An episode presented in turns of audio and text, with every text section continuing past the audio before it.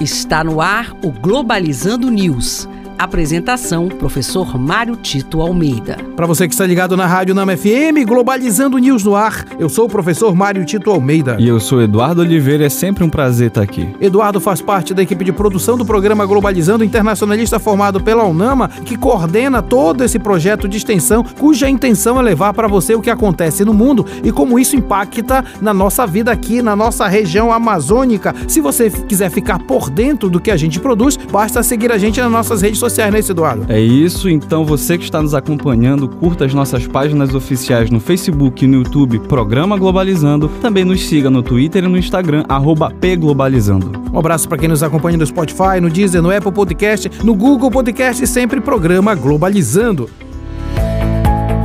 Globalizando Notícia do Dia. Do portal de notícias G1 do Brasil. Presidente Lula falou por ligação com a presidente da Comissão Europeia, Ursula von der Leyen, para tratar de assuntos sobre acordo comercial entre Mercosul e União Europeia. Negociação já dura cerca de 20 anos. Há uma grande dificuldade em fechar esse acordo por questões seja ambientais, mas também por interesse dos agricultores europeus que não gostariam de ter concorrência cada vez maior com produtos produtos aqui do Mercosul. No entanto, a pressa é justamente para favorecer o início das atividades, justamente no momento em que Javier Milei diz que não está de acordo com a entrada do Mercosul nessas discussões. É importante perceber que depois de 20 anos há muita coisa boa para acontecer entre Mercosul e União Europeia.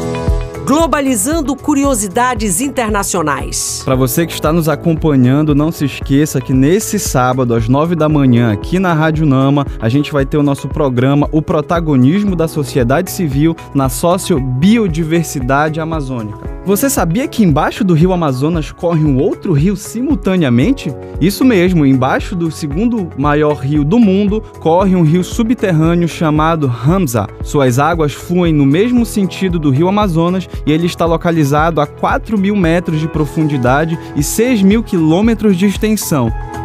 Você sabia também que a cada 24 horas uma espécie nova é descoberta na Amazônia? Pois é, uma espécie por dia esse é o dilema dos cientistas que lidam quase que diariamente com a descoberta de novas plantas e animais na Amazônia. Segundo o relatório da World Wildlife Fund, só em 2017 foram encontradas 216 novas espécies de plantas e 163 novos animais. E este foi o programa Globalizando News de hoje. Sou o professor Mário Tito Almeida. Prazer muito grande saber que você está nos acompanhando nas nossas redes sociais, né, Eduardo? É isso mesmo, professor. Curta também as nossas páginas oficiais no Facebook, no YouTube Programa Globalizando. Nos siga no Twitter e no Instagram, pglobalizando. Eduardo Oliveira, muito obrigado. Eu que agradeço e até a próxima. Fique ligado que no nosso programa do próximo sábado, 9 da manhã, vamos falar sobre o protagonismo da sociedade civil na sociobiodiversidade amazônica. Será aqui na Rádio Nama FM 105.5, o som da Amazônia. Tchau, pessoal.